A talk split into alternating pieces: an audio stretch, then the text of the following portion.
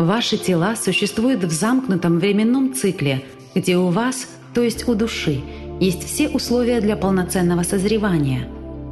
Но вы должны осознать это своим разумом и соединиться им со своей душой в общих стремлениях.